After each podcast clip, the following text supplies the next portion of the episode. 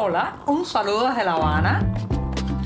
Les habla Joanny Sánchez, cubana, periodista, ciudadana, y les traigo este cafecito informativo recién colado y sin azúcar para despertar.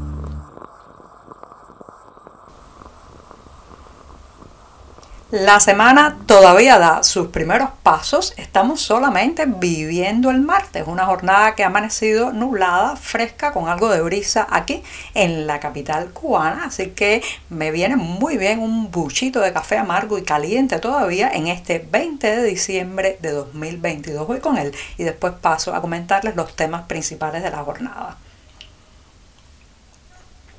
Después de este buchito sin una gota de azúcar, les cuento que justamente hoy se están cumpliendo los 100 años de la creación de la Federación Estudiantil Universitaria, también conocida por sus siglas FEU. Cuando hace décadas uno mencionaba este nombre, Federación Estudiantil Universitaria, inmediatamente lo que venía a la mente de la gente en esta isla era una organización poderosa, vital, autónoma, una organización que podía plantar cara a los poderes, que podía movilizar a la gente más joven de este país y que también tenía un prestigio ganado a fuerza de representar los intereses de los jóvenes universitarios. Bueno, pues eso es algo absolutamente del pasado y la FEU es ahora una organización anquilosada, eh, reaccionaria, inmovilista, que no representa para nada los intereses de los estudiantes, de la gente que está en las aulas universitarias de este país,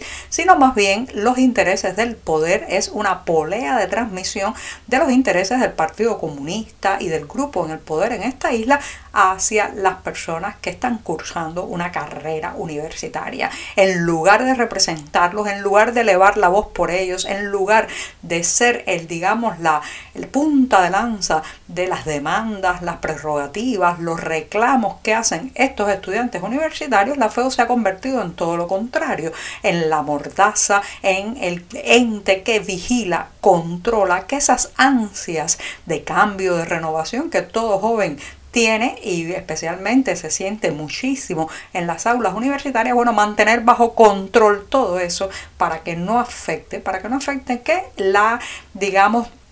la manera en que de forma autoritaria se rige este país. Así que la FEU se ha convertido en todo lo contrario para aquello que nació. Si nació para defender la autonomía de las universidades, ahora tiene que plegarse a la fórmula, una fórmula bastante hegemónica desde el punto de vista eh, ideológico, que es que la eh, universidad es solo para los revolucionarios. Ya sabemos que esa palabra revolucionario es como un elástico, se usa no para decirlo las personas que tienen las ideas más progresistas, más renovadoras, los que quieren un cambio, sino todo lo contrario, mantener el status quo, eh, evitar la transformación y la apertura democrática en esta isla. Así que la universidad en realidad es para los obedientes, para los dóciles, para los que aceptan eh, la actual situación y no quieren cambiar. Y bueno, bajo ese eslogan, la FEU se ha convertido justamente en todo lo contrario, en digamos la, lo negativo exactamente que era la organización cuando nació hace 100 años, un 20 de diciembre. Por tanto, hay alguna esperanza que de esas aulas universitarias y de esa organización puedan hacer la chispa eh, que eh, pues haga eh, abrir Cuba no solamente al mundo, sino también a los cubanos. Yo lo dudo, la FEU está muerta y lamentablemente parte de esa energía joven de las aulas universitarias también. A cada prohibición, a cada obligación, a cada normativa que cierra y fuerza a los productores a hacer determinada acción o entregar determinada cantidad de los productos que logran obtener, bueno, pues a cada una de esas limitaciones le sale un camino alternativo, una ruta clandestina, un truco para burlarlo. Así lo están haciendo los ganaderos de la provincia de Ciego de Ávila al centro de la isla que se han plantado y prefieren pagarle al Estado los 10 pesos cubanos por cada litro de leche que no entregan del plan acordado y bueno pues prefieren pagar la multa antes que darle el producto porque ya saben que un litro de leche ahora mismo en el mercado informal se está vendiendo señoras y señores por encima de los 100 pesos cubanos. Entonces incluso pagando esta penalización por no cumplir con las entregas los ganaderos pueden obtener ciertas ganancias. Fíjense qué deformación ¿Qué manera tiene este sistema de complicarlo todo al obligar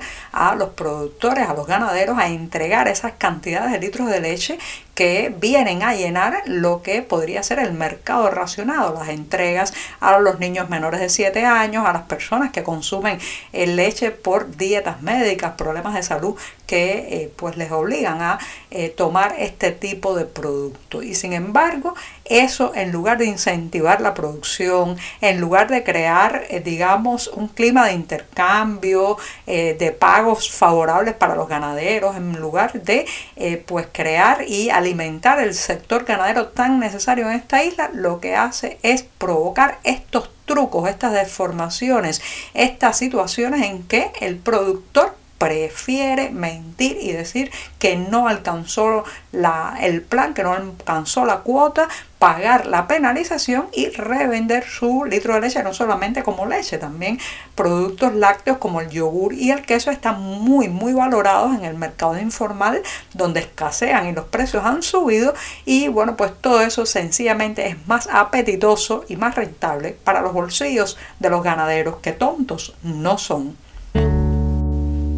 El activista cubano Magdiel Jorge Castro, conocido especialmente por su intensa labor de difusión de la realidad cubana a través de las redes sociales, ha denunciado este lunes que el país donde reside, Bolivia, le ha hecho llegar, las autoridades migratorias de ese país le han hecho llegar un documento que es una orden de expulsión. Tiene que abandonar Bolivia en los próximos 15 días, según ha denunciado, reitero, Magdiel Jorge Castro en una transmisión que hizo a través de las redes social Twitter. Según Jorge Castro, se trata de una represalia por sus publicaciones en redes sociales, publicaciones que son básicamente contra el régimen cubano, contra la dictadura de La Habana y contra eh, pues las violaciones de derechos humanos que se llevan a cabo en la isla. Magdiel Jorge Castro considera esto pues un castigo por su actitud y también ve casi inaudito que el gobierno de otro país como es Bolivia se pliegue de alguna manera a los mandatos de La Habana, deje que los largos tentáculos del castrismo lleguen hasta allí y fuercen su expulsión como residente en territorio boliviano. Hay que estar muy atentos a este caso por porque se trata de una vieja práctica del castrismo de presionar a gobiernos aliados, de meter las manos en, la realidad de otras naciones de América Latina fundamentalmente, pero en este caso la visibilidad de Magdiel Jorge Castro, su trabajo de difusión podrían convertir este, esta situación en una verdadera espina clavada, no solamente en la garganta de las autoridades bolivianas, sino también del régimen de La Habana. Mucha atención con lo que está ocurriendo con este activista cubano. Y en estas jornadas de final de diciembre en que nos trazamos también metas para el año que está a punto de comenzar, la buena lectura, la buena lectura siempre es una excelente recomendación. Justamente ayer, 19 de diciembre, se cumplieron 112 años del natalicio de uno de los grandes de las letras cubanas, el escritor José Lezama Lima. Así que se trata de una buena oportunidad también para repasar su obra, especialmente su novela Paradiso, que como saben es considerada la obra cumbre de Lezama Lima y que ha influido en varias generaciones de escritores y creadores del patio y de América Latina. Por eso Paradiso siempre está entre las opciones para regalar un libro o plantearse retomar la lectura en este 2023. Así que al maestro 112 años después hay que seguirlo leyendo y leyendo con entusiasmo. Con esto sí, me despido hasta mañana miércoles, que será el día atravesadísimo de la semana. Muchas gracias. Por hoy es todo. Te espero mañana a la misma hora.